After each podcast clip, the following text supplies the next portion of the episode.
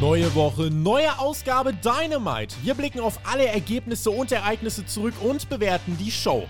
Hört den Spotfight Wrestling Podcast mit der Review zu AEW Dynamite. Send Hook!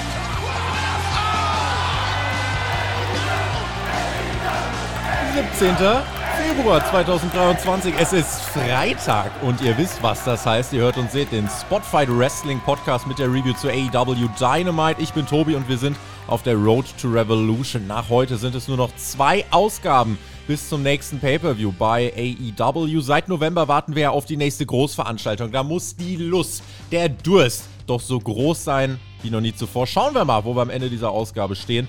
Mit mir besprechen wird die mein fantastischer Podcast-Partner, mein Retter in allen Lebenslagen, Alexander Bedranowski, a.k.a. Thumbtack Jack. Alright, Brother Friends und Sister Friends, es ist Freitag und ihr wisst, was das heißt. Wir sprechen über eine zwei Stunden lange Episode von AEW Rampage. Es ist Pay-Per-View-Wochenende. Äh, da ist bei uns auf Patreon zumindest Rampage ein Teil davon, und zwar am Samstag mit einer Review. Aber es gibt natürlich eine Elimination Chamber Preview, die müsste heute im Laufe des Tages eigentlich kommen. Dann haben wir das Tippspiel natürlich, tippspiel.spotfight.de für alle Supporter. Ja, wir gehen in die Zielgerade der Tippspielsaison. Ist jetzt nur noch Elimination Chamber, Revolution und dann die beiden WrestleMania-Tage. Ähm, ja, und dann ist in der Nacht von Samstag auf Sonntag Elimination Chamber in Kanada. Schafft Sami Zayn das Wunder oder nicht?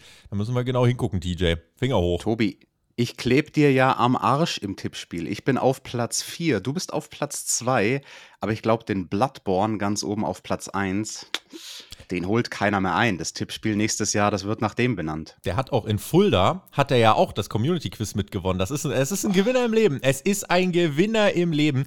TJ meinte heute, es kribbelt bei ihm wieder in den Fingern. Er will Podcast, er hat Bock und äh, wir wollen ihn da auch gleich gar nicht länger aufhalten. Aber TJ, gleich es ist tatsächlich unser erster Podcast nach Fulda, wenn wir gerade schon dabei waren, nach unserem Community-Treffen, an dem auch du großen Spaß hattest, äh, wo auch du alles gegeben hast weil da stand ein Ring und du bist ein Wrestler und natürlich hast du dann Bock. Ähm, großen Einsatz gezeigt, aber auch nicht komplett verletzungsfrei da rausgegangen, eine Zerrung mitgenommen, so wie äh, ich das entnehmen konnte. Eine, eine größere Zerrung oder was, was ist passiert? Was ist der Stand? Ja, also erstmal das Community-Treffen war eine richtig geile Sause. Ich bereue nichts, aber ja, jetzt so zwei Wochen später spüre ich es leider immer noch in meiner Schulter. Ich vermute und ich hoffe, dass es nur eine Zerrung ist. Mhm. Da hat man scheinbar so zwei bis drei Wochen Spaß dran. Ich habe keinen Erfahrungswert damit, wie sich eine Zerrung anfühlt. Es ist halt auf der Seite, wo mein Schlüsselbein dreimal operiert wurde. Deswegen bin ich so ein bisschen paranoid, dass da irgendwie ein Stück Knochen abgesplittert sein könnte. Ich weiß, bei was es passiert ist. Es ist bei dem scheiß Dropdown passiert, wo ich mich vor deine Beine geworfen habe und versucht habe, dich zum Fallen zu bringen. Und dann habe ich es nicht mal geschafft, dich zum Fallen zu bringen und habe mir dabei wehgetan. Ja. So eine verfickte Scheiße. Nein, aber ganz im Ernst, also wenn irgendjemand da draußen Erfahrungswerte hat mit Zerrungen, vor allem in den Schultern, dann schreibt mir doch bitte in die Kommentare, wie lange das normalerweise dauert, bis man wieder im vollen Radius sich bewegen kann, ohne einen stechenden Schmerz zu haben, als ob einem jemand ein Messer direkt diagonal in die Schulter reinsticht. Ja, Review damit jetzt auch offiziell ab 18. Wir entschuldigen uns bei allen Eltern und Erziehungsaufrichtigen, die ähm, Beauftragten, die gerade ihre Kinder dabei haben. Das wollten wir nicht, aber es ist damit zu rechnen, dass es nochmal passiert. Also lieber die Kinder wieder ins Bett bringen oder irgendwo anders hin. Ähm, TJ meinte, es kribbelt und jetzt wollen wir ihn länger nicht aufhalten und beginnen mit AEW Dynamite aus Laredo, Texas. Wir sehen eine kurze Gedenkgrafik an den kürzlich verstorbenen Promoter Jerry Jarrett und weil wir wissen, dass Tony Khan ein herzensguter Mensch ist, aber äh, und auch Jeff Jarrett hier die Möglichkeit haben wollte, nochmal in dieser Show aufzutreten für Papa und zwar als erstes konnte er das auch machen. Wir gehen rein mit Jeff Jarrett, Satnam Singh, Jay Lethal und Sonjay Dutt, die eröffnen in einem Eight-Man Tag Team Match gegen Orange Cassidy, The Acclaimed und Daddy Ass. Ich weiß genau, dass ich mich bei Rampage schon, TJ, extrem aufgeregt habe. The Acclaimed verlieren letzte Woche den Titel in einem absoluten Schocker. Ja? Dann kommen die bei Rampage auf den Gedanken, wir helfen jetzt mal Danhausen, Orange Cassidy und den Best Friends, weil wir haben ja so. War was? Und hier stehen sie jetzt in einem gelinde gesagt maximal irrelevanten Eight-Man-House-Show-Tag-Team-Match, wo es um Comedy-Catch gleich geht. Und das ist das Follow-up für den Titelverlust. Warum sind die nicht sauer? Warum kommen die nicht raus und ranten? Warum? Warum? Später in der Show. Warten Sie, warten Sie. Sie sollten sich ja noch echauffieren. Aber ja, hier bei dem Opener, Tobi, da hatte ich denselben Gedanken wie du. Das fühlt sich an wie ein Eight-Man-House-Show-Match oder wie halt ein Match, was man bei Rampage bringen könnte. Und schon krass, ne? Eine Woche nach dem Titelverlust sehen wir The Acclaimed jetzt hier in so einem Match. Und na gut, der Orange Cassidy ist dabei, der Danhausen ist dabei, der Sandmann ist dabei. Abyssal Comedy war auch dabei. Mhm. Ja, war ein Comedy-Match. War überhaupt nicht mein Geschmack, ehrlicherweise. Äh, und läuft dann aber trotzdem wie so ein AEW-Match dann halt läuft. Also jeder darf mal. Also eigentlich der Einzige, der weak positioniert worden ist, war Sanjay Dutt, weil das war quasi der Non-Wrestler. Alle anderen durften eigentlich zeigen, was sie, was sie so konnten. Auch der, der große Sa äh, Sandmann, Setnam, durfte auch was machen. Der schluckte sogar einen Fabesser von, von äh, Billy Gunn. Ähm, wir haben auch die Guns, die dann während eines Nearfalls für die Faces rausgekommen sind auf die Bühne. Sie machen die Suck-It-Geste in Richtung von The Acclaimed, die bleiben aber im Ring.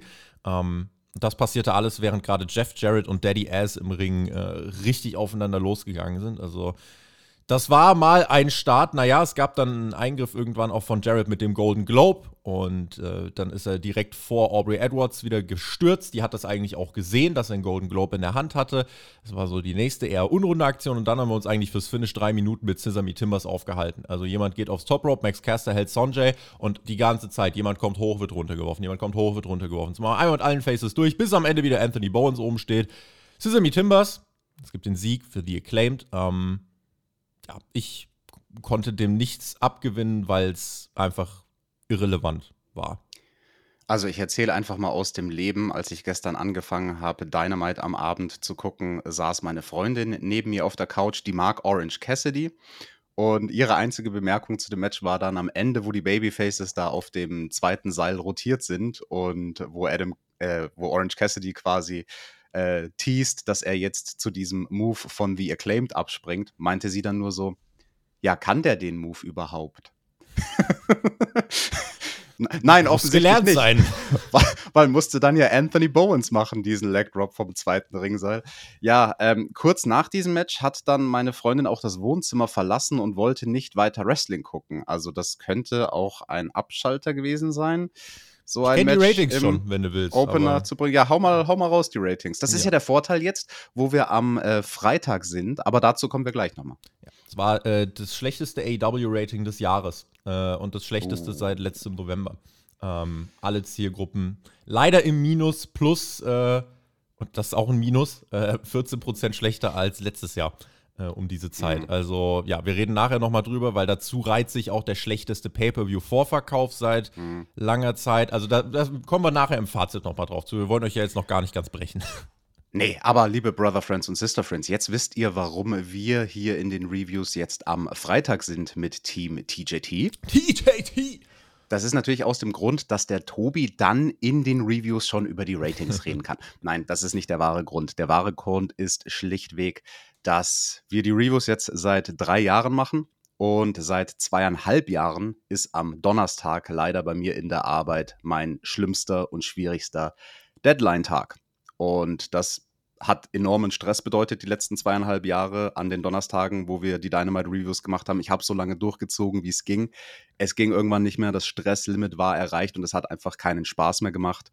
Und um mich da zu entlasten, haben wir uns dazu entschlossen, weil ja auch ihr da draußen immer noch weiterhin eure Dosis TJT haben möchtet TJT! bei Dynamite, dass wir auf den Freitag gehen, wenn TJT TJT eine Review von Dynamite macht.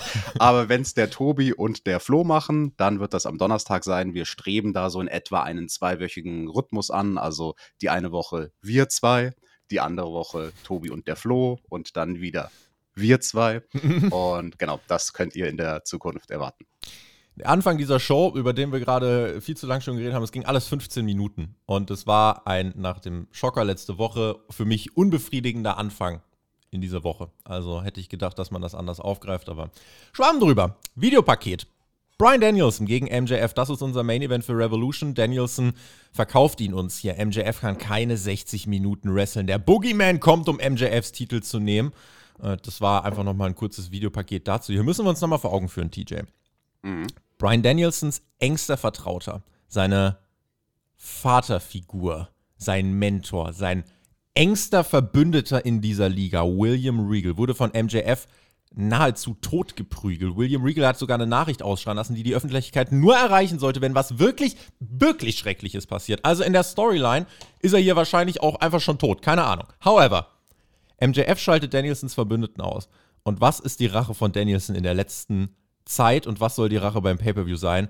Ich werde es dir heimzahlen, indem ich wrestle. Und zwar 60 Minuten lang. Und ich denke mir so, okay, du hast ein 60-Minuten-Match angekündigt. Ich hätte hier bei dem Grund vielleicht eine Schlacht und eine fast schon Blutsfehde bevorzugt, but that's just me. Well, bei diesem Promo-Video ist mir aufgefallen, hoppla, ich habe den Pay-Per-View ja noch gar nicht bestellt auf Fight. Ich sollte mich ranhalten, ne? weil wenn man früh bucht, das hat ja einen Vorteil, dann kriegt man mehr von diesen Fight-Credits, die dann nach einem Jahr verfallen, wo man sie immer noch nicht einlösen konnte. So geht es zumindest mir. Nach dem Eight-Man-Tag machen wir weiter mit einem Texas Tornado Tag Team Match. Claudio Castagnoli und John Moxley, sie werden äh, hier gar nicht mehr als Blackpool Combat Club angekündigt, aber hat man vielleicht einfach nur vergessen. Ähm, und sie treffen auf Rouge und Preston Vance. Das sind also die Gegner und die attackieren die Faces auch direkt zu Beginn und es ist ein Match. Macht die Augen zu. Exakt das. Es ist exakt das, was ihr euch vorstellt. Die geben sich hart aufs Maul. Moxley blutet, Preston Vance blutet, die Heels dominieren am Anfang, geht in die Werbung, wir sind wieder da und Mox holt dann die Hardware raus. Ein paar Stühle liegen da im Ring. Ähm, Hangman Adam Page war Backstage, der guckt zu an einer coolen Gitterwand. Das war äh, bis zu diesem Zeitpunkt mein Lichtblick dieser Show. Kein Scheiß. ja, das war ein langes Match hier. Also das ging dann sogar durch zwei Werbepausen ja. hindurch. Die haben sich da richtig gegeben in diesem Tornado Tag Team Match. Richtig. 15 Minuten ging auch, also hier nur allein das Match am Ende. Preston Vance hat auch was zeigen äh, können. Er sieht aus wie der Harry Kane als Wrestler. Liebe Grüße an alle Fußballfans. Match geht, wie gesagt, durch zwei Werbungen.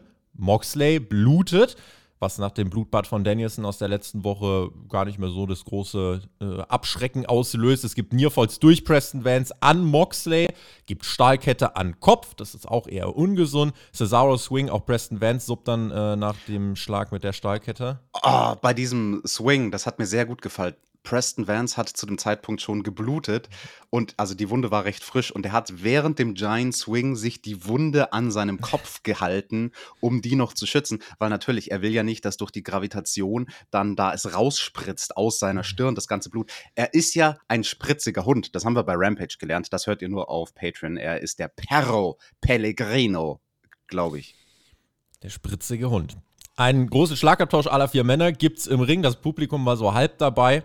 Mm, wobei das ja live, live muss AEW ja krass sein, kann ich gleich noch was zu sagen.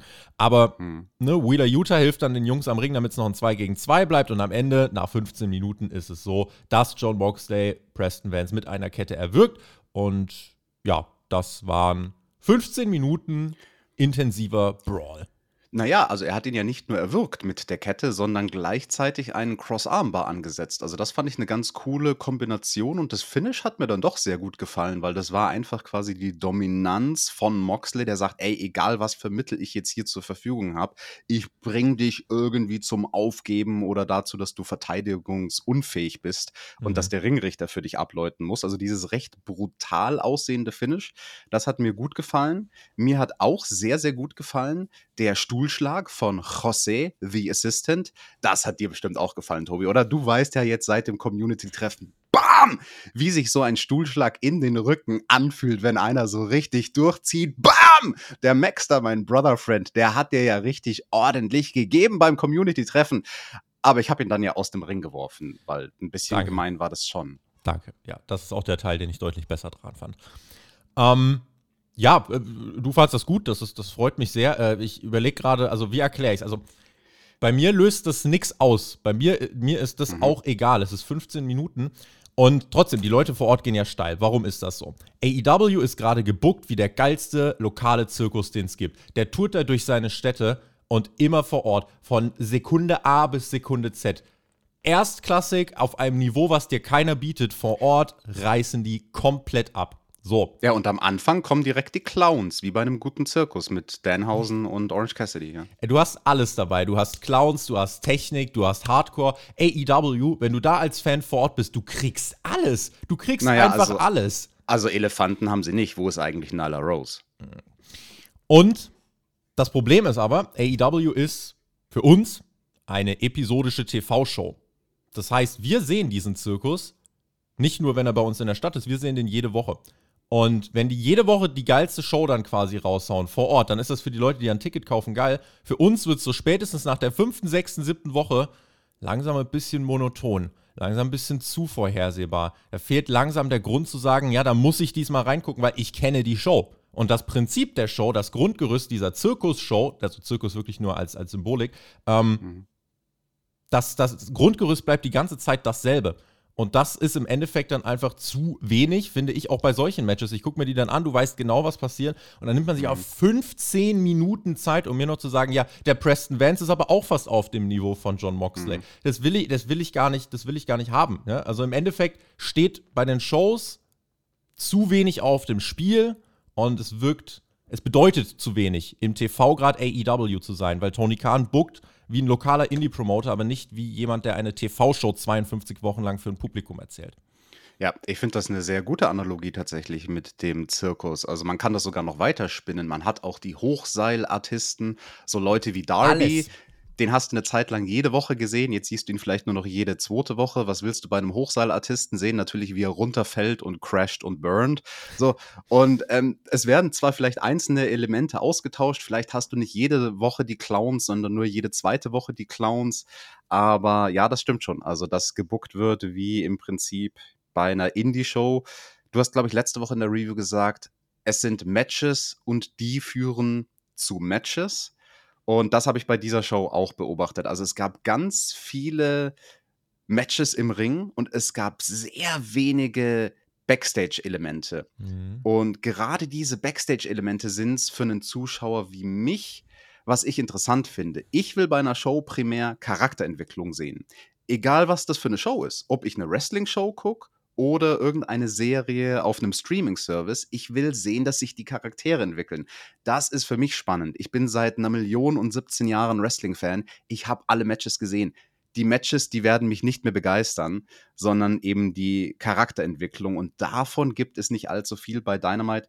Nichtsdestotrotz muss ich sagen, zu diesem Tag Team Match, das war dann doch eines der Matches bei der Show, was mich besser unterhalten hat als die meisten weil es zumindest visuell war und weil die ganze Zeit was passiert ist. Mhm. Es war mhm. kein Match, was man gesehen haben muss oder so, aber ähm, war das Match ja, of das, the Night trotzdem, würde ich sagen. Ja, ich könnte man argumentieren. Ja. Also ähm, ich habe eine Notiz noch dazu aufgeschrieben, die ist vielleicht ganz interessant für den einen oder anderen, der sich das nach der Review noch anguckt. Vor allem während der ersten und aber auch während der zweiten Picture-in-Picture-Werbung ist aufgefallen, dass Moxley, also mir ist es aufgefallen von der mhm. Körpersprache, mhm. er war sehr frustriert mit seinen Gegnern, dass die Gegner ihn nicht hart genug geschlagen haben, dass die Offensive seiner Gegner nicht gut genug war. Mhm. Und der hat den mehrmals sehr offensichtlich gecallt, so Jungs, jetzt verpasst mir irgendwas Richtiges, ich bleib nicht unten am Boden liegen, wenn ihr nur so eine Bullshit-Offensive macht. Jetzt habe ich schon wieder geflucht. Aber ähm, das ist mir an dem Match aufgefallen. Und mir ist auch aufgefallen, dass Claudio irgendwie fünf Minuten lang tot war, nachdem man ihn über den Tisch geworfen hat. Aber Schwamm drüber. Der Hangman, dem wurde Backstage auch ein Schwamm drüber gezogen, und zwar von Kip Sabian. Der attackiert ihn heute, denn das ist heute das Match und man möchte einen Spannungsfaktor aufbauen, besiegt Kip Sabian heute doch den Hangman. Wir sind geladen bis in die Haarspitzen. Excalibur be äh, bezeichnet das Geschehen bei dieser Show bisher nicht mehr als Auseinandersetzung, sondern mittlerweile schon als epischen Krieg. Aber das ist in Ordnung. Erstmal hatte Jim Ross eine befriedigende Konversation mit Wardlow. Das war jetzt sehr gut. Es ging um die Tag Team Zeit von Joe und Wardlow. Da fragt Joe nach privaten Konversationen und äh, ja, Wardlow hat gesagt, naja, wahrscheinlich hat er schon das ein oder andere über mich erfahren. Ganz offensichtlich hat er sich eine Sache gemerkt. Mein Papa, der hat mir damals alles mit auf den Weg gegeben, was es an Athletik gab, was es an sportlichem Ehrgeiz gab. Und ja, mein Vater hat dann leider irgendwann ähm, gab es die Krebsdiagnose. Long story short, der Vater hat es gerade noch so zur ersten Indie-Show geschafft. Das hat ihn unfassbar stolz gemacht und ist am Tag darauf verstorben. Und seitdem hat Wardlow gesagt, ja, ich habe das Versprechen gegeben, ein guter Mann zu sein. Und äh, er entschied sich auch damit, Bart und Haare wachsen zu lassen. Und Joe kannte diese Geschichte und das war sehr, sehr gut umgesetzt, denn dann zeigte man perfekt auch, wie die Haare dann abgeschnitten worden sind. Damit hat Joe nicht nur symbolisch die Erinnerung getrennt, sondern auch die Verbindung von Wardlow und seinem Vater. Und Wardlow meinte, Joe, you will not survive. Das fand ich krass. Das hat mich für dieses Match zum Beispiel viel mehr verkauft als alles, was mich in dieser Show für irgendwas anders verkauft hat. Und ich weiß, ich weiß, es gibt so zwei Arten von Zuschauern. Es gibt die, die sagen, gib mir jede Woche eine Pay-Per-View-Card, hau raus. Bei einer Weekly bin ich dafür, dass wir, damit der Pay-Per-View noch was bedeutet und nicht auch einfach nur geile Matches ist, damit der Pay-Per-View was bedeutet, muss in der Weekly genau sowas erzählt werden, damit das Match, was jetzt kommt, umso mehr bedeutet und dazu hat dieses Videopaket beigetragen. Absolut, ich hätte es nicht besser sagen können, aber ich sage trotzdem etwas dazu. Das finde ich alles auch. Also dieses Segment mit Wardlow, Sit-Down-Interview mit Jim Ross, das war so kostbar, um die Story zu verkaufen. Und hier war ich intrigued und das passiert in einer Wrestling-Show recht selten, weil die ersten ein, eineinhalb Minuten, als Wardlow geredet hat, wusste ich gar nicht, auf was will er denn jetzt hinaus. Mhm. Weil warum erzählt er denn jetzt hier eine Geschichte von seinem Vater? Die war gut erzählt und das war alles schön gefilmt und gut umgesetzt und das Sit-Down-Interview sah sehr, sehr gut aus. Also auch von den äh, Kamerawinkeln, die man gewählt hat, von der Ausleuchtung und alles. Das sah tipptopp aus. Und ah, dann kommt der Twist der Vater deswegen die langen Haare und der Bart, weil auch der Vater lange Haare und ein Bart hatte. Und das ist die Erinnerung an den Papa und die hat Joe kaputt gemacht. Jetzt bedeutet das Match was. Jetzt auf einmal hat das Match eine Bedeutung und das hat mir richtig gut gefallen. Also das war ein starkes Segment. Bitte mehr ja. solche Sachen. Weniger Wrestling, mehr solche Geschichten zu den Charakteren. Denken, also finden wir, wie gesagt, es gibt auch die, die sagen, nein, es ist eine Wrestling-Show, also muss es Wrestling geben und AEW kann sehr gut wrestlen, also sollen sie genau das machen. Finden die einen, was anderes finden die anderen. Was AEW im Endeffekt machen muss, ist dafür sorgen, dass die Leute immer noch zum Zirkus kommen und dass sich nicht rumspricht, dass die Show immer die gleiche ist. Wenn die Leute irgendwann nicht mehr zur Show kommen, dann ist doof, weil dann ist es irgendwann nicht mehr wirtschaftlich. Josh Woods steht im Ring mit Mark Sterling und Tony Nies und es geht gegen Mark Briscoe. Freut mich sehr, Mark Briscoe hier zu sehen. Bei Rampage gab es ein kurzes Aufbausegment. Äh, viel Ring of Honor Vergangenheit von Woods und Briscoe. Äh, also ein Ring of Honor Callback für Briscoe hier bei Dynamite. Das letzte TV-Match hatte Woods übrigens im Dezember bei Rampage als Teil dieser Casino Royale, wo es um 300.000 Dollar ging. Völlig aus dem Nichts gibt es dann hier zu Beginn des Matches das Comeback der Lucha Brothers. Haben wir lange nicht gesehen. Die kommen ja einfach raus, um Mark, äh, Mark Sterling und ähm, Tony Nies zu attackieren. Ich war hoch irritiert. Wer hat sich den Spot denn ausgesucht? Ich, hab, ich stolper gerade in meinem Skript tatsächlich auch so total überrascht drüber. Ach stimmt, das kam ja jetzt hier. Die waren dann einfach da, TJ. Und dann ja, waren gut. sie nach 10 Sekunden aber auch schon wieder weg. Da hat man sich halt gedacht, man braucht im Zirkus noch die gruseligen Maskenmänner, weil ein bisschen Horror gehört ja auch dazu zu so einer Show. Ja, ich weiß auch nicht, die waren da und dann waren sie wieder weg. Das hast du Das war das große Comeback, seitdem sie die Titel ja. verloren haben. Und also der Fokus war dann mehr auf dem Match wieder recht schnell, weil es gab dann teilweise auch krasse Aktionen, wie diesen Corkscrew Suplex auf den Hallenboden und da war ich dann wieder sehr in das Match investiert. Vielleicht will man in die Richtung, dass Mark Briscoe mit den Lucha Brothers taggt, das ist ja auch in Ordnung, aber dann noch, dann hier in dem Fall lieber Attacke nach dem Match und dann das Comeback richtig showcasen als, oh, Tony Nies, äh, warte mal, hä, die Lucha Brothers? Wo sind die? Äh, ach, sind schon wieder weg. Und dann wurde auch gar nicht mehr drüber geredet. Das fand ich, fand ich sehr merkwürdig. Und das, während ich gerade recherchiert habe, wie man Woods im TV bisher einsetzte. Ähm, das war seit Oktober, also der ist seit Oktober genau zweimal im TV gewesen, für insgesamt weniger als 15 Minuten. Aber jetzt hier ohne Ankündigung einfach zack, Dynamite-Match gegen ähm, Mark Briscoe. Also vielleicht, wenn man einfach auf die Quoten guckt, das sind halt so Hintergründe, die vielleicht erklären, warum sich dann jetzt nicht jemand denkt, ah, da habe ich mich schon die ganze Zeit drauf gefreut, weil keiner weiß, wer Josh Woods ist, ähm, obwohl es ein geiler Catcher ist natürlich. Und da gab es auch Callbacks. Äh, Woods darf aus vielen großen Moves auskicken, selbst Nearfalls einfahren. Und Excalibur erklärt sogar, dass Woods mit einem Rolling German Suplex beim letzten Tag Team Aufeinandertreffen mit den Briscoes den Sieg einfuhr. Das heißt, es gab den Callback zu Final Battle Dezember 2019, als Silas Young und Josh Woods gegen die Briscoes gewonnen haben. Ja, äh, Mark Briscoe hat am Froggy Elbow gewonnen. Ja, wenn ich jetzt noch Credits hätte bei Fight und wenn die nicht alle verfallen wären, dann würde ich mir Final Battle 2019 davon holen. Aber kann ich nicht. Blöde Sache. Was habe ich hier gesehen? Redneck Kung Fu hat mir gut gefallen während dem Match. Da musste ich lachen bei diesen Sequenzen. Und ja, der Mark setzt dann in Gedenken an seinen gefallenen Bruder zum J-Driller an und macht einen verheerenden Fehler, Tobi. Er schreit nämlich den Namen des Moves raus, bevor er ihn ansetzt. J-Driller! Das hm. ist so ein Indie-Ding, beim Indie-Wrestling die Move-Namen rauszuschreien. Ja. Und es ist Gesetz, wenn einer den Namen von dem Move rausschreit, dann wird er nicht gelingen. Und genauso war das auch hier, da musste ich sehr lachen. Dafür gab es kurz danach einen sehr schönen Enzugiri nach hinten gesprungen von Mark und zum Finish eben den Froggy Bow. So einen Frog Elbow habe ich auch gesprungen in meiner Karriere. Ich wollte dir den auch verpassen beim Community-Treffen in Fulda. Und dann kam der Shaggy raus und hat's versaut. Aber schwamm drüber. Ich frage mich nämlich, wer hat den Move von wem geklaut? Ich kann dir sagen, ich habe ihn nicht von Mark Briscoe geklaut und ich habe diesen Move schon 2003 gemacht. Ich bitte mhm. jemanden da draußen, ganz tief zu kramen in den Ring of Honor Archiven und die, die jede Show auf dem Planeten gesehen haben. Wann hat Mark Briscoe begonnen, diesen Move zu zeigen? Hat er ihn geklaut von mir? Das ist quasi die Frage der Woche. Wir gehen backstage zu Renee Paquette. Ein befriedigendes Interview mit Adam Cole stand an. Cole geht super. Er ist back on the road mit AEW. Er ist so nah am Ring. Aber er hat gelernt, auch die kleinen Siege muss er erstmal feiern. Welches Kapitel ist das nächste, wird er gefragt. Er sagt, das Roster war noch nie so gut. Ich habe ein paar Namen auf dem Zettel, mit denen ich tolle Matches haben will. That's it. Das war das Interview. In zweieinhalb Wochen ist der Pay-Per-View konnten wir jetzt nicht so viel draus gewinnen. Und ich dachte mir, also eigentlich äh, gemessen an dem Zeitfaktor, also Adam Cole wird schon mal keine große Storyline jetzt wahrscheinlich kriegen, sondern darf sich, wenn dann für Revolution, einen Gegner aussuchen. Und wenn überhaupt das Match bei Revolution kommt, das war doch aber eigentlich, war doch eigentlich angedacht, oder nicht?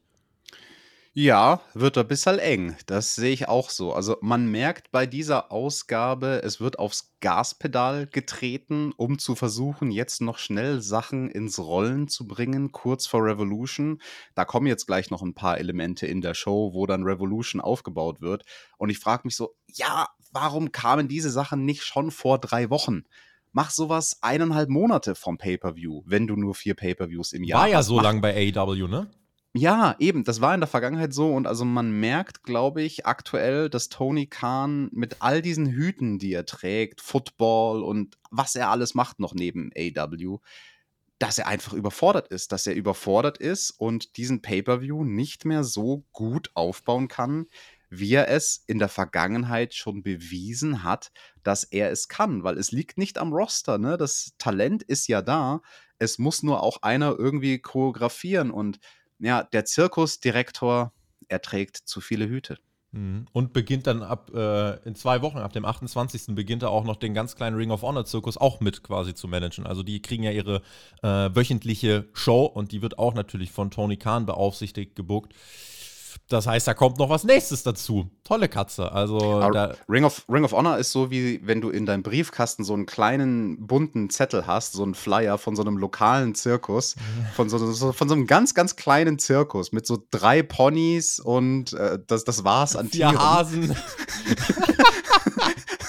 ja, das, ist, das war äh, gemein. Das ist Ring of Honor. Nein, wir lieben Ponys, wir lieben Hasen, wir lieben Ring of Honor. Aber hier mit, bei diesem Interview, also weil du jetzt auch gerade gesagt hast, bei Revolution, man hätte so viel vorher machen können. Ich denke mir so, Rampage, zuletzt 375.000 Zuschauer, auch absolute Quatschquote, beziehungsweise einfach wenig Interesse am Freitagabend. Und ich denke mir, ja, wahrscheinlich werden wir trotzdem nächste oder übernächste Woche. Ach, übrigens, Face of the Revolution Ladder Match, das sind alle, die mitmachen. Warum gibt es für sowas zum Beispiel keine Qualifikationsmatches? Wo wäre das Problem? Der, Tony Khan macht gerade ganz einfache Sachen nicht mehr. Ganz einfache Dinge, die er sonst immer gemacht hätte. Das ist sowas wie Easy Stakes, du hast ein Revolution Ladder Match, es gibt Qualifikationsmatches. Nachher, wenn wir über den Main Event reden, der Main Event heute hätte mehr bedeutet, wäre es ein Number One Contenders Match gewesen. So viele Kleinigkeiten, wie Matches Bedeutung kriegen können, macht Tony Khan nicht mehr. Und das hm, fällt uns auf, die jede Dynamite geguckt haben.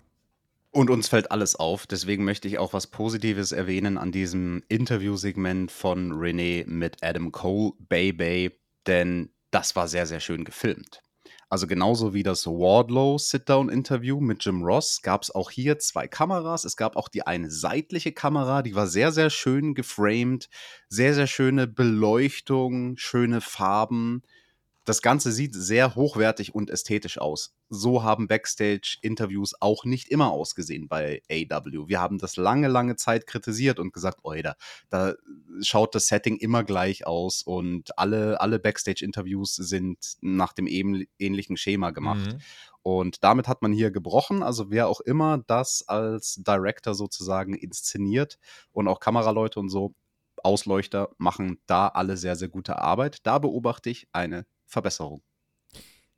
MJF macht sich auf den Weg zum Ring. Im Picture in Picture. Letzte Woche gab es ja gar keine Promo im Ring. Das ändert sich jetzt mit unserem World Champion. Der Ring ist blau beleuchtet für dieses mhm. Segment. Auch die hier wieder die Beleuchtung. Ne? Die Halle ist abgedunkelt. Also mit sowas, mit Licht, da arbeitet man sehr, sehr gut bei Dynamite. Die Crowd ließ ihn aber nicht reden. Die reagierten auf eben jenen Top-Heel von AEW. MJF schoss ein bisschen gegen Brian Daniels und war sauer, weil der die Leute dazu bringt zu glauben, dass er besser sei. Die glauben, dass Danielson der Best in the World ist. Das stimmt natürlich nicht, denn MJF ist der Best in the World. Und er sagt, wir kommen nicht für tolle Haltegriffe und Fünf-Sterne-Banger in dieses Business. Es geht darum, ein World Champion zu werden und Best in the World zu werden. Und das hat er so oft gesagt. Und er ist nun mal der AEW World Champion, also ist er es. Brian, du wirst mich ja, wahrscheinlich ins härteste Match meiner Karriere reinziehen, aber after that clock strikes zero, I will be victorious und dann ja, werde ich weiter Champion sein. Und dann hat er gesagt, und ich habe jemanden, der mir bezeugen kann, dass du schon in deiner gesamten Karriere, ja, nie irgendwie den ganz großen Schritt geschafft hast und immer gescheitert bist, wenn es wichtig war. Und dann holt er Christopher Daniels nach draußen. Die Crowd wusste das erstmal nicht einzuordnen, aber Chris Daniels, guter Mann, die definierte er zusammen mit Daniels in die Startzeiten von Ring of Honor. Und Daniels soll die Wahrheit über Brian erzählen und äh, sagt dann, ja, danke MJF. Das ist übrigens der Umschlag Geld, den mir dieser Mann vorhin gegeben hat, dafür, dass ich jetzt ein bisschen gegen Brian Danielson rente, werde ich nicht machen. Sondern ich werde dir sagen, Brian Danielson wird deinen Schwanz in den Dreck rammen. Nimm dein scheiß Geld. Hätte es Danielson nicht gegeben, gäbe es kein Ring of Honor, gäbe es kein Ring of Honor, gäbe es kein AEW, gäbe es kein AEW, wärst du jetzt nicht hier als AEW World Champion. Und du hast MJF, du hast Danielson, weil du weißt, er ist besser als du. Er ist das, was du dir wünschst zu sein. Er ist der Best in the world. MJF schubst dann Chris Daniels weg. Intensives Wortgefecht ohne Mikrofon. Das war sehr intensiv einfach. Heftige Ohrfeige gegen MJF. Low Blow und Salt of the Earth. Und dann dauerte es kurz, aber Brian Danielson rennt nach draußen, macht den Save. Segment hat Heat. MJF flüchtet. Starkes Segment. Mehr davon. Daumen nach oben. Definitiv, starkes Segment, das habe ich auch gedacht, hat mir gefallen. MJF am Mikrofon, da geht ja selten etwas schief. Das Allerwichtigste hast du aber nicht erwähnt, Tobi. Er hat gesprochen von dem APW King of the Indies Turnier aus dem Jahre 2001. Pardon. Was Brian Danielson damals, ich weiß gar nicht mehr, ob er es gewonnen hat oder nicht. Ich weiß Glaube. aber, dass ich die VHS-Kassette davon hatte. Wow. Und dann habe ich irgendwann in einem Moment des Wahnsinns alle meine Wrestling-VHS-Kassetten weggeworfen bei einem Umzug und ich bereue es zutiefst, denn diese Kassette hatte ich auch und ich glaube bestimmt der Chris Daniels, der war da auch mit am Start. Loki, Super Dragon, Spanky, Samoa Joe, Frankie Kazarian, Christopher Daniels war auch dabei, AJ Styles, Brian Danielson, King of the Indies 2001, Tobi. Ich erinnere mich dran, als wäre es gestern gewesen und du warst noch gar nicht geboren. Mm, ich war vier, drei bis vier war ich da in dem ah, okay. Zeitraum. Aber ich habe es nicht mit. Also ich wollte eigentlich mitmachen, aber ich durfte leider nicht. Konntest, du, ich, konntest du das schon Indie-Wrestling sagen? Nein. Nein, okay. ich glaube nicht. Ich glaube nicht. Da war ich klein und habe, weiß nicht, wahrscheinlich äh, roch ich unangenehm und habe viel gegessen. Bin, bin, ich eigentlich der Einzige, der die ganzen CM Punk-Referenzen gemerkt hat? So When the Clock Strikes Zero und so, die ganze Zeit Best in the World. Ähm, CM Punk war nicht dabei bei King of the Indies 2001. Ich habe die Karte hier vor mir, der ist irrelevant. Ja, gut, dann, dann offiziell, offiziell gecancelt. Ansonsten sehr smart gemacht. Chris Daniels, absoluter Credit, kommt ja out of nowhere, hält eine starke Promo, absoluter Veteran. Ähm, wenn du solche Leute hast, dann, dann kann, die können dir immer was retten. Die können dir immer was retten und Chris Daniels hat hier, finde ich, diese Story äh, sehr gut vorangetragen und auch dieses Match Danielson gegen MJF haben sie hier mit diesem Segment gut weiter verkauft, denke ich. Ne? Das haben sie. Machen wir weiter. Videopaket. Der Guns gegen The Acclaimed. Bei Revolution gibt es die Gun-Show. Und da habe ich gedacht, ah, okay, da gibt es dann das Rematch der beiden Teams. Bin weiter für Daddy S als Special Guest Referee, Turn, dann nochmal zwei, drei Wochen und dann Titelwechsel. Spoiler, wird nicht passieren.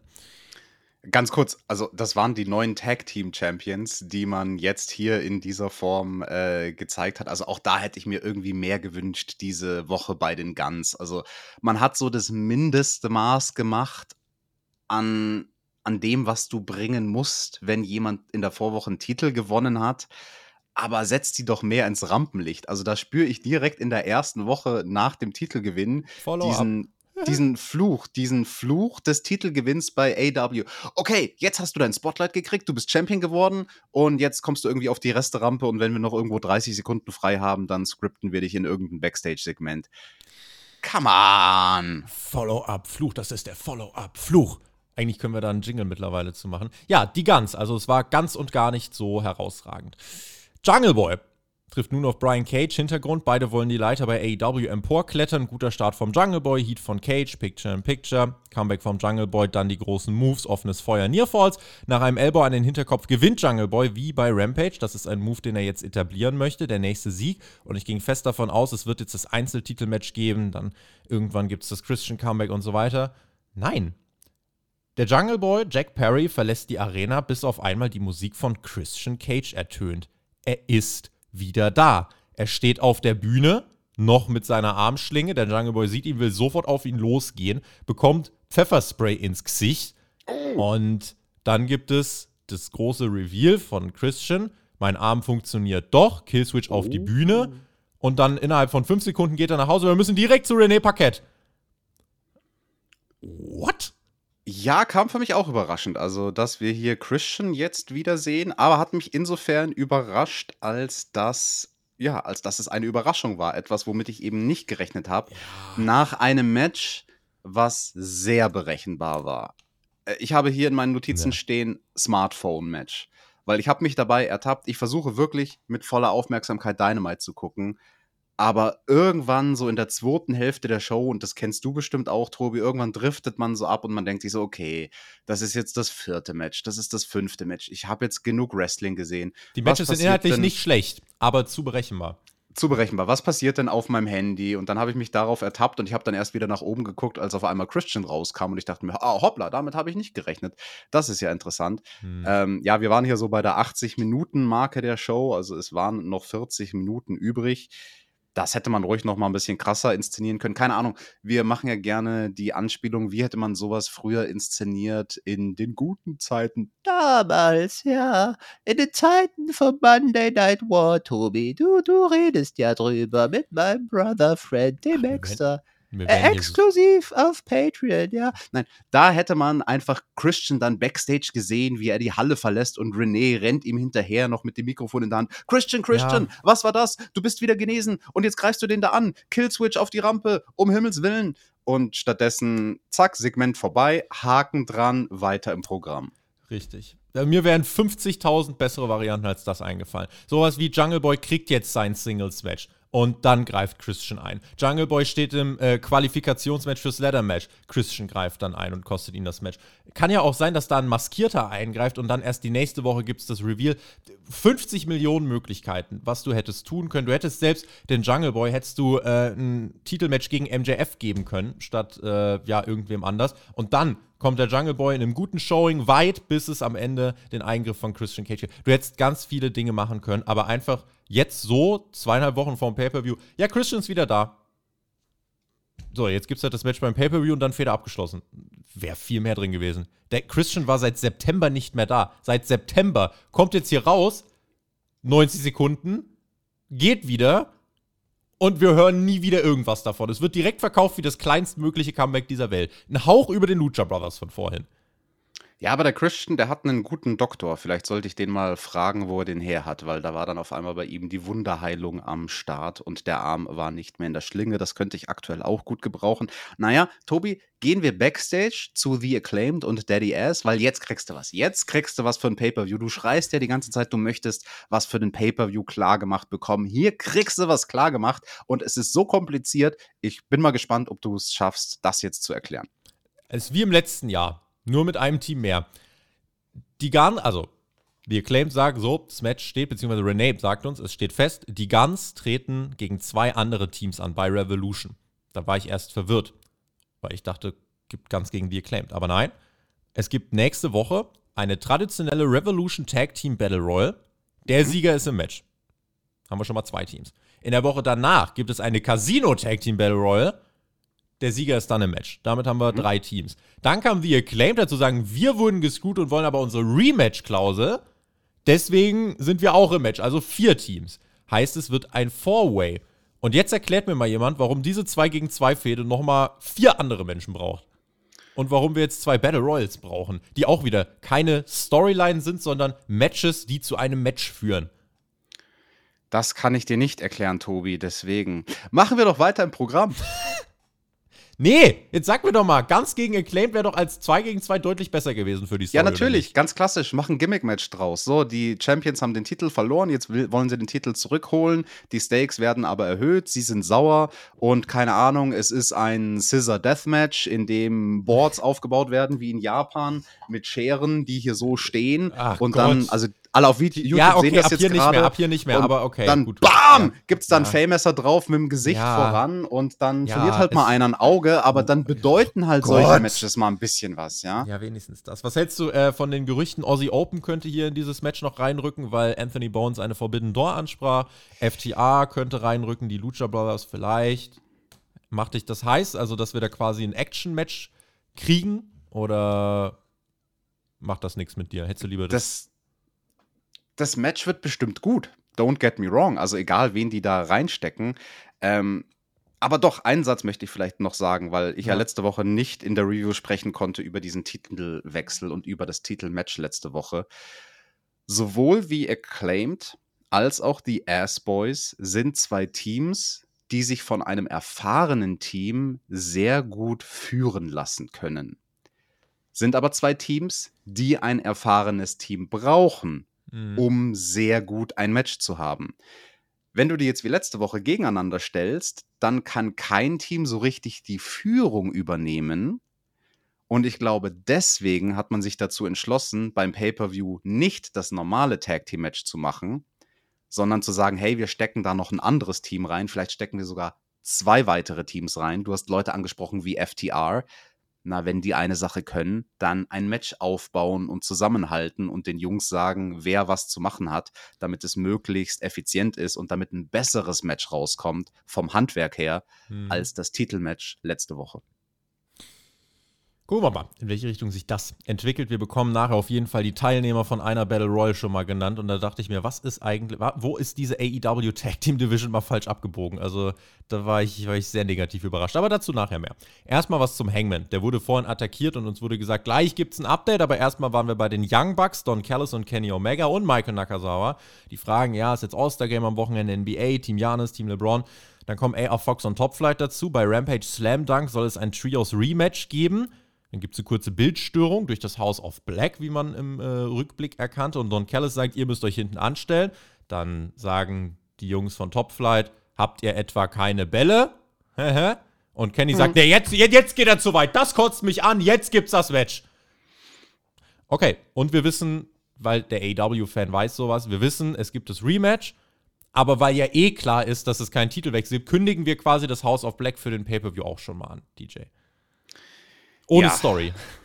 Ich Einfach- weiß nicht, ob es Ja. dieses Rematch noch bräuchte. Also, das war jetzt kein. Also, sie haben den Titel verteidigt gegen ein Team. The End. Die Story ist erzählt. Die, die AR Fox und äh, Top Top Flight Flight. Jungs, d- die hatten ihre Chance und jetzt habt ihr euch wieder hinten anzustellen. Nee, stattdessen möchten sie nochmal ein Match haben. Da ist halt dadurch keine Spannung drin. Also, jeder weiß, wie das ausgehen wird und nur weil du dem Match irgendeinen lustigen Namen gibst, und das bei irgendeiner Show stattfindet mit einem Motto Slam Dunk Rampage. Also deswegen hat das leider keine Bedeutung für mich und wird ein gutes Match, don't get me wrong, aber hat halt keine Spannung und ähm, ja, glaubst du, dass wir dann beim Pay-Per-View sehen werden, wie Elite gegen den guten Malachi und seine Schergen? Glaube ich. Aber was mich daran stört, wann haben wir Malachi das letzte Mal bei Dynamite eigentlich gesehen? Der ist bei Rampage hin und wieder rumgeturnt, aber auch hier, wenn ich weiß, dass das mein Match ist, kann ich ja, also könnte ich ja irgendeine Geschichte aufbauen. Irgendwas, also Hm. irgendwas kann man doch machen, aber das ist jetzt auch so. Zack, geiles Match beim Pay-Per-View, einfach angesetzt, weil Tony ist ein Matchmaker, aber Storyline, wa wa warum? Also einfach nur, sie sind jetzt wieder da und haben jetzt Langeweile und deswegen gibt es jetzt einfach ein geiles Match beim Pay-Per-View. Also Tobi, ganz Wer- ruhig, es ist ja noch nicht angesetzt. Nee. Aber es ist halt berechenbar und das genau ist unsere Kritik. So, es ist klar, wie das aufgebaut wird und ähm, lame. Lame as shit. Hangman war angekündigt. Kam erstmal nicht raus für sein Match gegen Kip Sabian. Dann Oh, kam er aber stopp. doch raus. Ah, stopp, stopp. Ich krieg Ja. gerade eine Info aufs Ohr. Ja. Wir müssen ein Style-Update machen. Oh, Style-Update jetzt, in dieser Sekunde. Ja, ja. Äh, warte. Producer, ready. 3, 2, 1. Das Style Update. Mit Team TJT. TJT. Nicht zu Kip jetzt, oder? Kip Sabian hatte Oh. einen schicken Cowboy-Hut. Das Style Update. Mit Team TJT. TJT. Ja, so, so werden unsere Gimmicks auch bedeutungslos. Der Hangman Adam Page wurde erst gesagt, wir wissen nicht, ob er kommt. Da wurde ein Update angekündigt, dann gab es kein Update und dann ist er einfach trotzdem rausgekommen. Und dann hatten wir ein Match. Dann hatten wir ein Match von Kip Sabian, der im Opener von Rampage verloren hat, gegen den Hangman Adam Page. Hangman gewinnt nach sieben Minuten nach dem Dead Eye. Oh, Was soll ich dir jetzt dazu sagen? Das hast du jetzt nicht mit Spannung erzählt, das Match. Nee. Hättest du jetzt die ganzen Near Falls erwähnen können und dass der Kip Sabian bestimmt in der Picture-in-Picture-Werbung dominiert hat, wie das bei jedem Match so ist und dass er seinen Arabian Moonsault zweimal gemacht hat. Und ja, also Kip Sabian, der in einer Picture-in-Picture-Werbung dominiert. Brauchen wir das wirklich bei einem Match, wo halt leider klar ist, Kip ist noch nicht vom Standing auf demselben Level wie ein Hangman aber man möchte uns verkaufen, dass das so wäre. Das klassische 50-50-Booking bei AW. Niemand darf schlecht aussehen. Derjenige, der das Match verliert, muss dann zumindest vorher dominieren. Das Einzige, was ich wirklich gut fand an diesem Match, ist, dass Adam äh, Page dann gewonnen hat durch einen Signature-Move. Also als Finishing-Manöver bringt er den Dead Eye, nicht den Buckshot. Dadurch elevated er seinen Signature-Move, dass man weiß, oh, der Dead Eye ist auch ein Move, der mal ein Match beenden kann. Aber in zwei, drei, vier Minuten hättest du das auch erzählen können. Ohne dass es ein krasser Squash sein muss, sondern gib Kip halt ein paar Aktionen, aber nicht eine ganze Dominanzphase. Das habe ich nicht abgekauft. Der Blackpool Combat Club kam heraus. Claudio, Wheeler und Moxley. Drei gegen eins stehen sie im Ring. Mox hat das Mikrofon und sagt, äh, du sagst, wir haben Unfinished Business. Wir haben halt kein Unfinished Business. Du wurdest gepinnt. Eins, zwei, drei. Und das Babyface Hangman Adam Page sagt, nee, aber das war nur ein Einroller. Das zählt nicht. Nein. Hallo. Ja, und dann sagt äh, Mox, ey, ich habe ja echt Respekt vor dir. Ich habe aber keine Angst. Es gibt keine Chance, dass du mich jemals wieder besiegen wirst. Und Hangman meint, ich bin nicht glücklich. Das kann nicht so enden. Das muss bei Revolution enden. Und Mox meint dann, ja, du hast halt jetzt keine Freunde, die dir sagen können, dass das eine schlechte Idee ist. Was die Dark Order auf den Plan ruft. Evil Uno, John Silver, Alex Reynolds. Und die meinen, wir sind deine Freunde, Hangman. Und der Hangman ist sauer. Der, der, ja, ihr solltet Backstage bleiben. Aber Evil Uno sagt, wir sind nicht rausgekommen, weil der es uns gesagt hat. Aber Mox, das machst du nicht. Und out of all people, Evil Uno und Gott hab ihn selig, geiler Typ, kann an allem eine geile Promo halten und ist auch ein guter Catcher. Evil Uno ist der, der zu John Moxley geht und dem ins Gesicht packt und den Ins wegschiebt. Und Mox muss sich richtig zurückhalten und meint nur Cowboy, Revolution, Texas Death. Und dann habe ich gedacht, okay, Haken dran. Machst du jetzt für nächste Woche noch ein Six-Man mit irgendwie ne, Dark Order gegen Blackpool Combat Club. Nee, hieraus entsteht tatsächlich das Match Evil Uno gegen John Moxley für nächste Woche bei Dynamite. Also gar kein schlechtes Segment in dem Sinne. Ich glaube, die Dark Order hat das für mich einfach so ein bisschen verwässert. Ich habe jetzt nicht den Mehrwert darin gesehen, dass, dass die mit dem Hangman zwingend nochmal connected werden müssen. Ja, also warum hat es die Dark Order gebraucht in diesem Segment? Das habe ich mich auch gefragt. Äh, Um den Hangman zurückzuhalten? Ja, nee, also genau das will ich ja eigentlich sehen. In so einer Situation, wo der Hangman sagt, hey, das geht nicht klar, dass unsere Matchserie mit unseren drei Matches endet durch einen pissigen Einroller. Ich will noch ein Match und dann darf in dem Moment auch Moxley meiner Meinung nach red hot sein und sagen, ja gut, dann machen wir noch ein Match und die beiden sind face to face, Texas Death. Das wäre jetzt nicht schlechter gewesen, wenn die Dark Order nicht in diesem Segment gewesen wäre. Vielleicht wäre es besser gewesen oder genauso gut. Ähm, verwässert. Du hast gesagt, die Dark Order hat das Ganze verwässert und ich glaube, das trifft es ganz gut. Das Match beim Pay-Per-View ist trotzdem gut aufgebaut. Und weniger ist hier mehr, ne? Dass Moxley einfach nur sagt, Texas Death. Zack. Punkt. Jetzt bist du gespannt, wie genau dieses Match aussehen wird, wie blutig und kaputt sie sich da hauen werden. Du weißt aber auf jeden Fall, es wird diese Art von Match werden, ein rabiates Match. Und ja, gut, Moxley kriegt halt jetzt vorher noch ein, zwei Aufbausiege gegen die Dark Order und darf halt irgendwie den Evil Uno kaputt hauen und seine Maske zerfetzen und ihn zum Bluten bringen und was weiß ich. Statt diesem Match Evil Uno John Moxley nächste Woche ein Qualifikationsmatch für das Face of the Revolution Ladder Match. Jungle Boy gegen X, Rückkehr Christian Cage. Haben wir ein paar Fliegen mit einer Klappe geschlagen, zum Beispiel. Wäre, hätte, wäre es um mehr gegangen und hätte alles mehr Impact gehabt, was wir heute zum Beispiel kritisiert haben. DJAS ist Backstage. Jericho sagt, Ricky Starks wird nie mehr ein Match gegen ihn bekommen. Er will gar nicht mehr gegen den antreten. Dafür Danny Garcia. Das gibt's bei Rampage. Ricks, äh, Ricky is absolutely annoying. Absolutely äh, delusional and absolutely I like this head, sagt Jake Hager. Da hat Chris ha. Jericho sich einmal kurz zusammenreißen müssen. Naja, Garcia gegen Starks gibt es am Freitag. Und apropos Freitag, heute ist Freitag. Heute Nacht bei Rampage erwartet euch Daniel Garcia gegen Ricky Starks, dann eben Elite gegen Top Flight Trios Championship, sowie Jade Cargills Open Challenge gegen Word Vixen und und wir haben Swerve Strickland gegen Dustin Rhodes. Letzteres ist tatsächlich gar nicht mal so, so schlecht aufgebaut. Mhm. Und das ist die äh, Card für Rampage. Ja, ich bin heiß drauf. Ich weiß ja, du bist ein bisschen überdrüssig, wenn es um Rampage geht.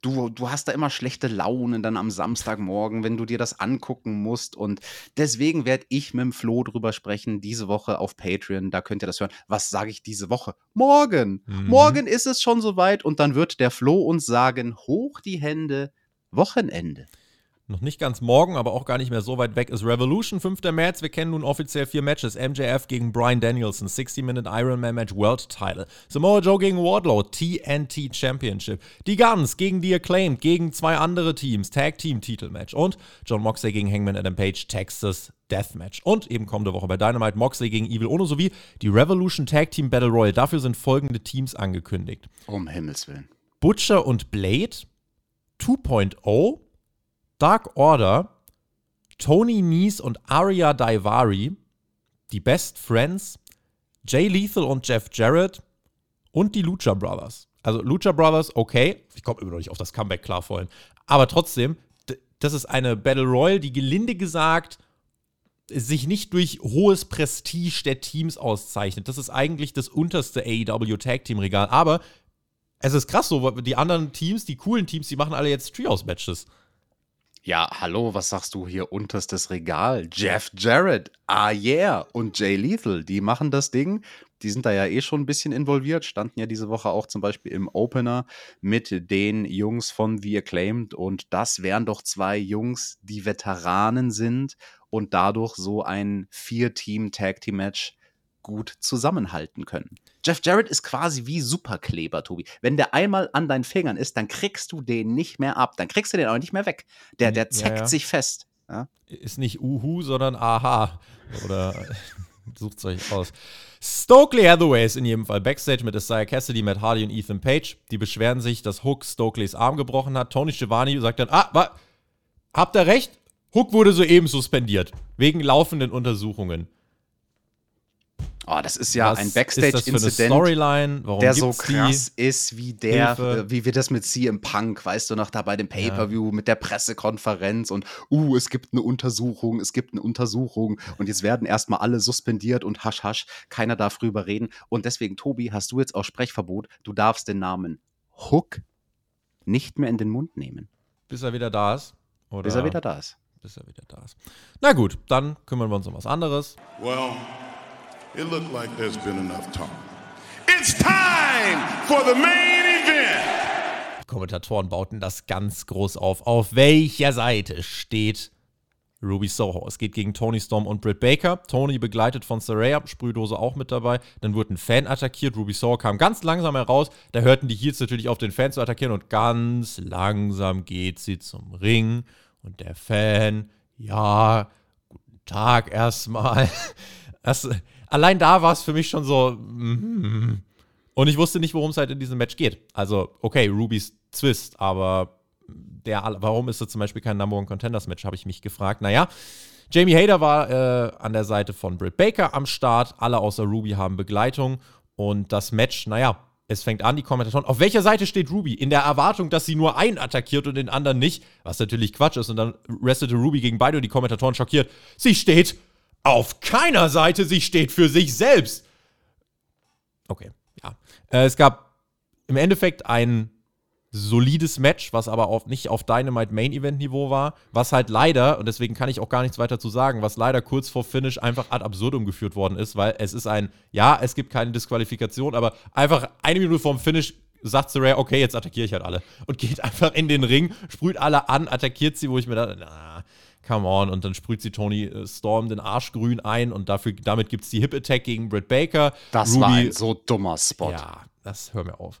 Ähm, naja, und dann Ruby staubt im Endeffekt mit einem Roll-Up den Pin gegen Baker ab. Es ist die richtige Siegerin, aber ich habe mich nach diesem Main Event schon ertappt gefühlt, wo ich sagte, boah, also das war jetzt als Main Event dann doch echt ein bisschen sehr underwhelming. Ja, ich verstehe die Kritik und muss aber im selben Atemzug sagen, das hatte schon seine Daseinsberechtigung als Main Event, dieses Match. Und ich kann dir auch erklären, warum. Du magst ja diese Analogie mit dem Zirkus, Tobi.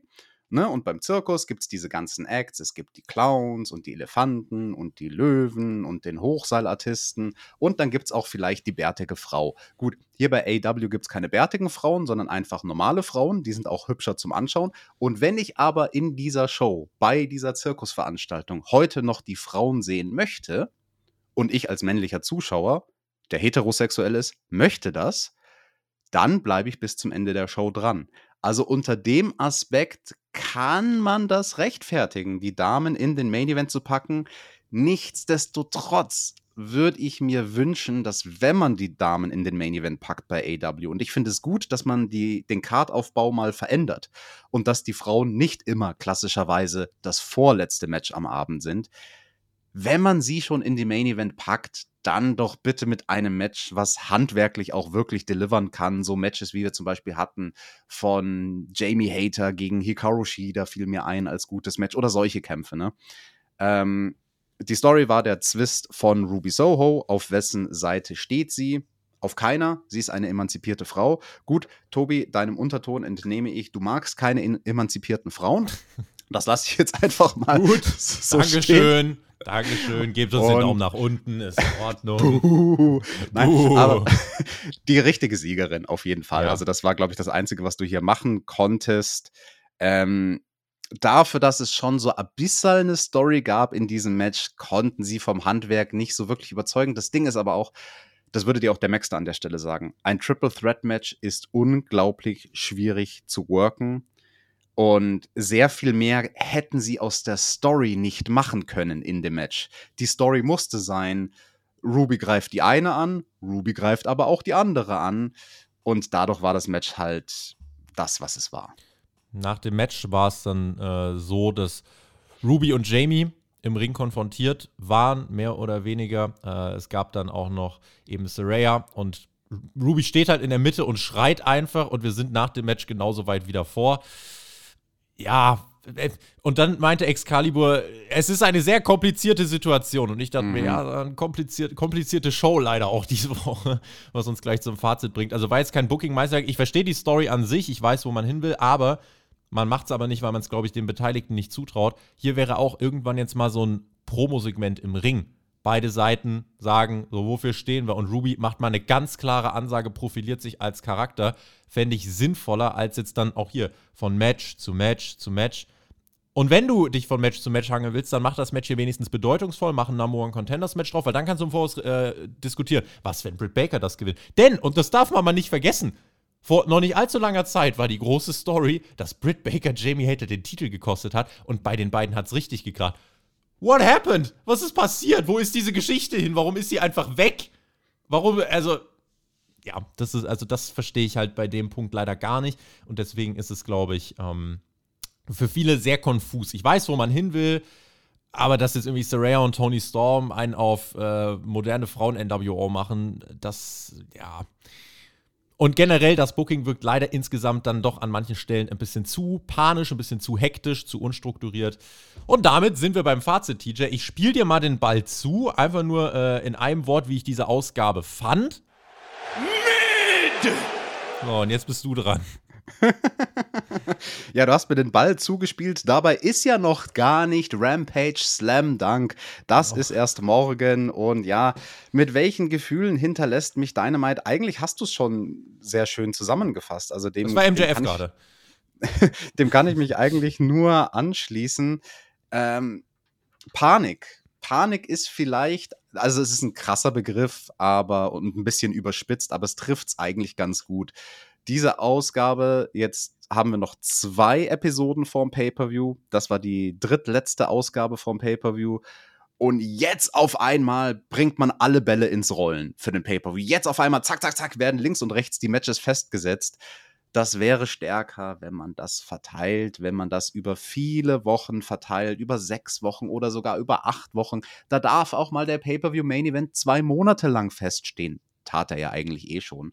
Ja. Und ähm, das, das Match, was im Pay-Per-View Main Event stehen wird, mit dem Ironman Match zwischen MJF und Danielson, hat nicht genug Zugkraft, dass dieses Match alleine den Pay-Per-View verkauft. Und deswegen wäre es so wichtig gewesen, auch in der Midcard und der Undercard schon vor ein paar Wochen klarer zu machen, auf welche Matches das Ganze hinläuft du sagst es so schön, Matches führen zu Matches und diese Matches führen zu weiteren Matches. Das ist so ein bisschen das Hamsterrad gerade bei AW. Es war eine sehr wrestling-lastige Show mit aber auch ein paar guten Backstage-Segmenten, allen voran das von Wardlow, das möchte ich hervorheben, sein Sit-Down-Interview mit Jim Ross, das war Charakterentwicklung, das ist das, was ich sehen möchte bei so einer Wrestling-Show, Charakterentwicklung, gib mir mehr Charakterentwicklung, gib mir weniger Matches. Es waren etwas mehr Segmente als in den letzten Wochen. Im Ring war es eine Ausgabe, die natürlich aber gerade im Vergleich zu den letzten Wochen dann doch deutlich abgestunken ist. Und ich weiß halt nicht, ob jetzt so kurz vorm Pay-Per-View die richtige Gelegenheit ist, um, wenn du die Matches ja hast, dann zu showcasen wie Kip Sabian, Sonjay Dutt, Jay Lethal, Josh Woods, Preston Vance in Matches aussehen. Ich weiß nicht, ob das jetzt für Dynamite gerade so das Kaliber sein muss. Du musst einfach eine Mischung finden aus Matches und Segmenten, die mir verkaufen, okay, beim Pay-Per-View ist mehr als krasse Matches, da steht was auf dem Spiel. Und dieses, es steht was auf dem Spiel, dieses Gefühl, das brauchen wir. Und das ist gerade leider nicht so viel vorhanden, finde ich. Und ganz kurz, die Personalien dafür hat man ja. Also du hast genau diese Kandidaten erwähnt aus der unteren Midcard, beziehungsweise aus der Undercard, die hier Showcases bekommen haben in ihren Matches. Und dann hat man aber so Hochkaräter wie The Elite, die krasse Matches abliefern können die sehe ich nur in einem Backstage-Segment diese Woche. Also da denke ich mir, hey, wenn wir jetzt auf der Zielgeraden sind zum Pay-Per-View, dann gib mir halt ein Kenny Omega-Match gegen irgendeinen so Wegwerf-Wrestler, damit ich zumindest wirklich richtig krass hochwertige Action sehe im Ring. Das, was ich diese Woche im Ring gesehen habe, war alles nicht schlecht. Don't get me wrong. Aber wie du schon sagst, vor einem Pay-Per-View wäre es vielleicht gut, den Leuten zu zeigen, hey, guck mal, wir bei AW, wir haben richtig krasse Wrestler in unserem Roster. Zeig mir nicht so viel die ganzen Underkader. Nicht jetzt. Und eben große Storylines. Die braucht es. Das wird in den nächsten zwei Wochen dann noch spannend zu sehen sein. Was baut man noch auf? Wo kriegt man noch Feuer rein? Ich finde zum Beispiel auch Ricky Starks gegen Chris Jericho. Die Feder hat sich leider auch richtig abgekühlt. Schauen wir mal, was sich da bei Rampage tut. Da werdet ihr drauf schauen. Wir machen damit den Deckel drauf und beenden diese Review. Freuen uns natürlich über eure Partizipation in Kommentaren und äh, in Daumenform. TJ, vielen, vielen lieben Dank. Und damit schicken wir euch in das Wochenende das war Dynamite. Ich drücke auf den Knopf äh, fürs Outro. Hier liegt das Hauptkampf-Outro, das wollen wir nicht. Das äh, gibt es diese Woche leider nicht, Hauptkampf, aber kommt dann auch wieder, sondern das ist das Dynamite-Outro. Tschö mit OE, Haken dran. GW, sucht euch einfach aus. Und TJ muss jetzt seine Be äh, Verabschiedung auch noch unter Dach und Fach bringen. Das war's. Tschüss. Brother Friends und Sister Friends. Das war AEW Dynamite. Diesmal unsere Review am Freitag. Wenn das für euch nicht der Untergang der Welt war, sondern eine Freitagsreview für euch total in Ordnung ist, dann ist das auch die Aufforderung für euch. Lasst uns einen Daumen nach oben da, lasst es uns wissen. Und ansonsten noch in eigener Sache, ich habe beim Community-Treffen Treffen sehr viele von meinen Büchern verkauft. Ich habe sie ausverkauft. Ich habe eine letzte Charge nachbestellt. Ich habe noch zehn Stück auf Lager. Danach werde ich das einstellen, weil tatsächlich die Produktionskosten zu hoch geworden sind. Das heißt, wenn ihr ein signiertes Exemplar wollt von meiner Autobiografie, dann könnt ihr das bestellen auf meiner Homepage. Den Link dazu findet ihr in der Description und überall auf meinen Social Medias. Und damit GW, genießt Wrestling. Bis morgen. Rampage. Slam Dunk.